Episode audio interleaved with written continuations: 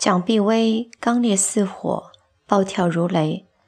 爱一个人时是绕指柔。决定不爱后，马上变成了百炼钢。当他看到徐悲鸿在报纸上登的启事，他不再闹了，也不争取了，而是一头扎进了张道藩的怀抱。后来，孙多慈被父母逼着另嫁了，徐悲鸿有心回归，蒋碧薇决绝地说：“假如你和孙运军决裂，这个家的门随时向你敞开。但你若是因为别人抛弃了你，结婚了。”或死了，你回到我这里，对不起，我绝不接受。写到这儿，我真想给蒋女士一百个赞，就冲这份骄傲。那之后，他们就不再住在一起了。但真正的决裂还要到多年之后。徐悲鸿在一九四四年重新觅得了一红颜知己廖静文。又一次登报，说和蒋碧薇已经解除同居关系。蒋碧薇这次不想再和徐悲鸿玩文字游戏了，同居也好，结婚也罢，总之，她为这段关系吃过太多苦，流过太多泪，她要为自己讨一个公道了。于是，这就有了文章开头的离婚大战。他对他终究是心怀愧疚的，除了答应他所有的条件外，还给了他一幅最喜欢的琴课给他。画中的少女微侧着头在拉着小提琴，眼神柔和，光彩照人，正是巴黎时期的蒋碧薇。自此。徐悲鸿的那一页已经正式翻过，我们一起进入蒋碧薇传奇的下一步。下半部的男主角是张道藩。张道藩没徐悲鸿那么有名，其实也是个响当当的人物。他是国民党 CC 系骨干人物，深受陈立夫的赏识，赴台后出任台湾立法院长。等要职。张道凡是在巴黎时遇见蒋碧薇的，那时他还是一个无名的小画家，一见蒋立即奉为女神。多年后，他在写给蒋的信中深情回忆：“那一天，你曾给我留下极深刻的印象。你穿的是一件鲜艳而别致的洋装。”上衣是大红色底，灰黄的花；长裙是灰黄色底，大红色花。你站在那张红地毯上，亭亭玉立，风姿卓越，显得那么雍容华贵。连衣服上的图案和花纺都记得这么清楚，可见当时确实是惊艳到了。一见倾心之后，张道藩马上展开了攻势。如果说徐悲鸿是用定情信物戒指俘虏了少女蒋碧薇的心，他则是用情书攻势打开了少妇蒋碧薇的心门。蒋碧薇做了张道藩情妇几十年，两个人的情书写了两千多封。他们不仅在分离时写，连同居一楼也爱写信来交流。他在写给他的信中说：“我的血本来是人家的一件至宝，我虽然心里秘密的崇拜他，爱着他，然而十多年来，我从不敢有任何的祈求，一直到人家侮辱了他，虐待了他。”几乎要抛弃了他的时候，我才向他坦诚了十多年来深爱他的秘密，幸而两心相印。他则在信中感叹说：“念人生得一知己，可以无憾。仰天之玉武，又何尝云薄哉？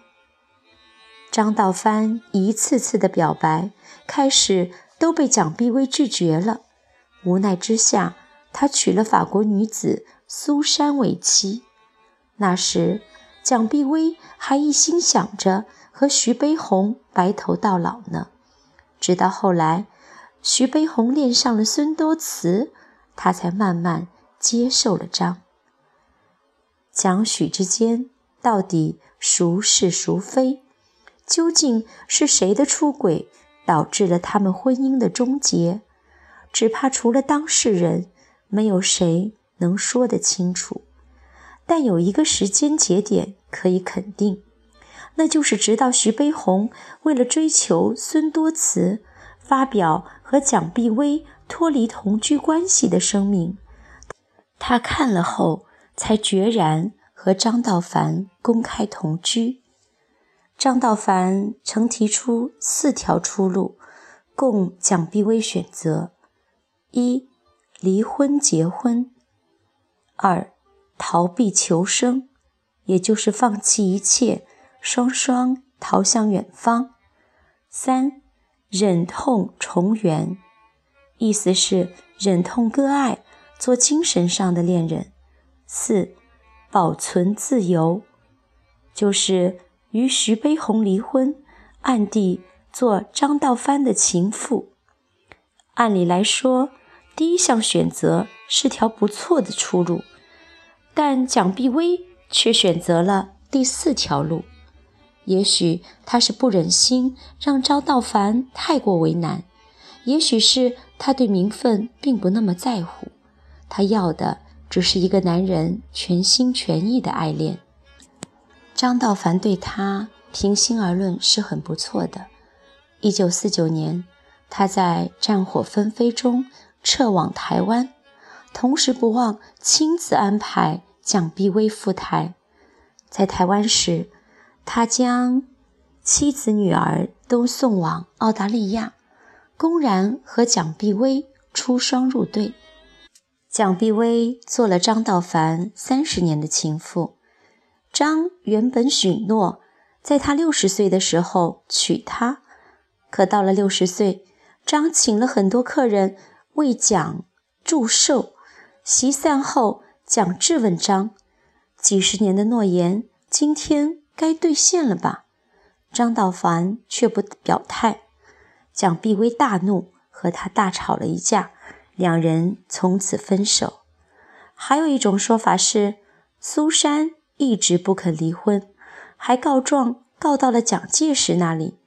出于政治上的原因，张道凡心存顾忌，没办法做出不爱官场、爱美人的好举。不管原因是什么，他们就此分道扬镳了。当年张道凡为之如痴如狂的美人，如今也老了，但仍然是那么骄傲。分手后，他拒绝张道凡的资助，陆续卖了一些徐悲鸿的画作为生。那幅《情客》倒是一直没舍得卖，至死都摆在他的卧室里。托赖那笔分手费，他的晚年虽然寂寞，总还不算潦倒。这样的收梢。对于有过传奇爱情的故事女主角来说，并不算太差吧。张道凡去世后，蒋碧薇毅然打开自己的心门，写下了洋洋五十万字的回忆录，上篇取名为《我和悲鸿》，下篇叫《我和道凡》。对许悲鸿。他始终是有恨意的，所以上部中写道：“我从十八岁跟他浪迹天涯海角，二十多年的时间里，不但不曾得到他一点的照顾，反而受到无穷的痛苦和恶难。他坚持称他为徐先生，再生疏不过的称呼。